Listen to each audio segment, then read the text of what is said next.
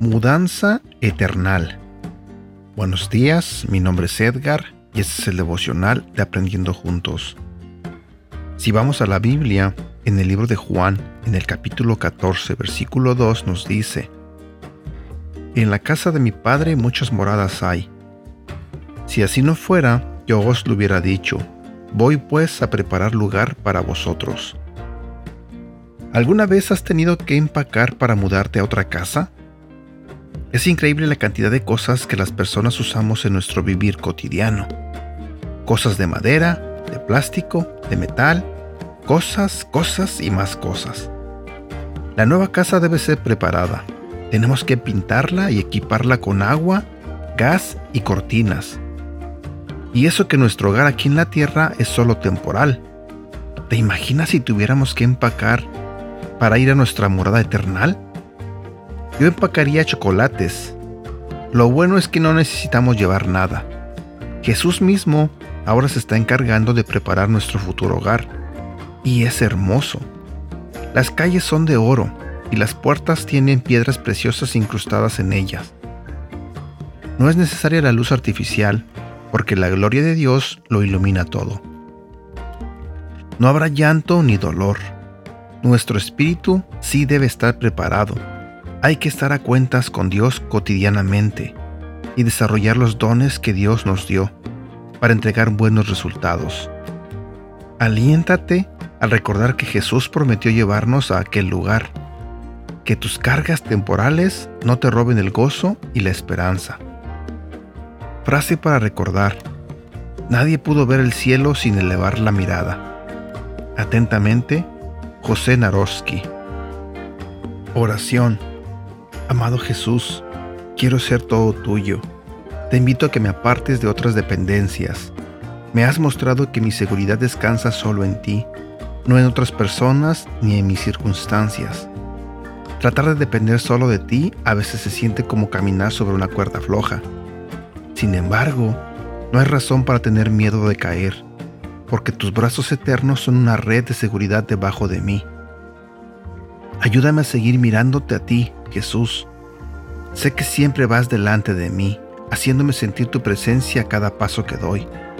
Mientras permanezco un tiempo en silencio contigo, casi puedo escucharte susurrarme. Sígueme, amado. Señor, no tengo ninguna duda de que ni la muerte, ni la vida, ni los ángeles, ni principados, ni lo presente, ni lo porvenir, ni los poderes, ni lo alto, ni lo profundo, ni ninguna otra cosa creada me podrá separar de tu amorosa presencia.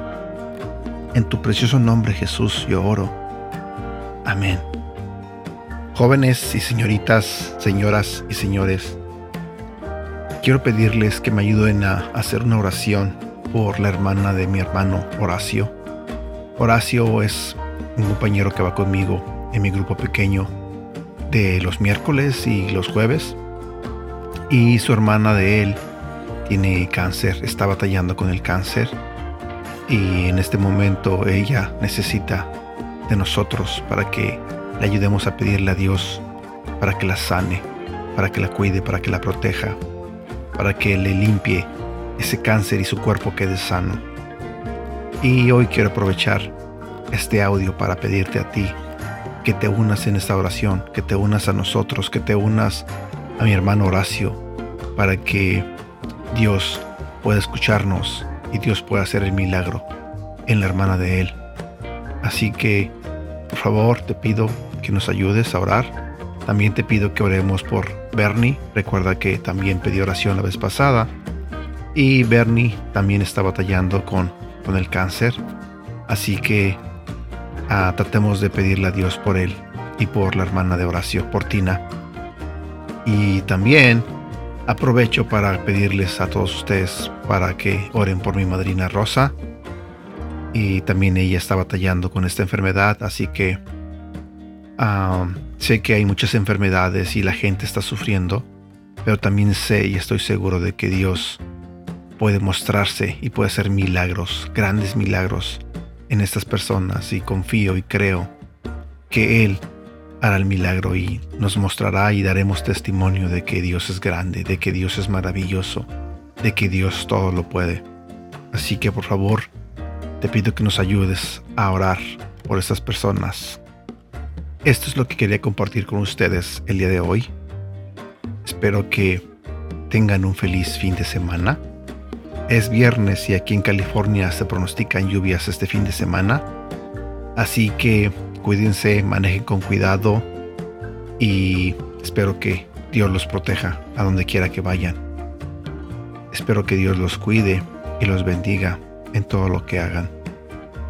Y también espero que Dios los bendiga en todas las áreas de su vida.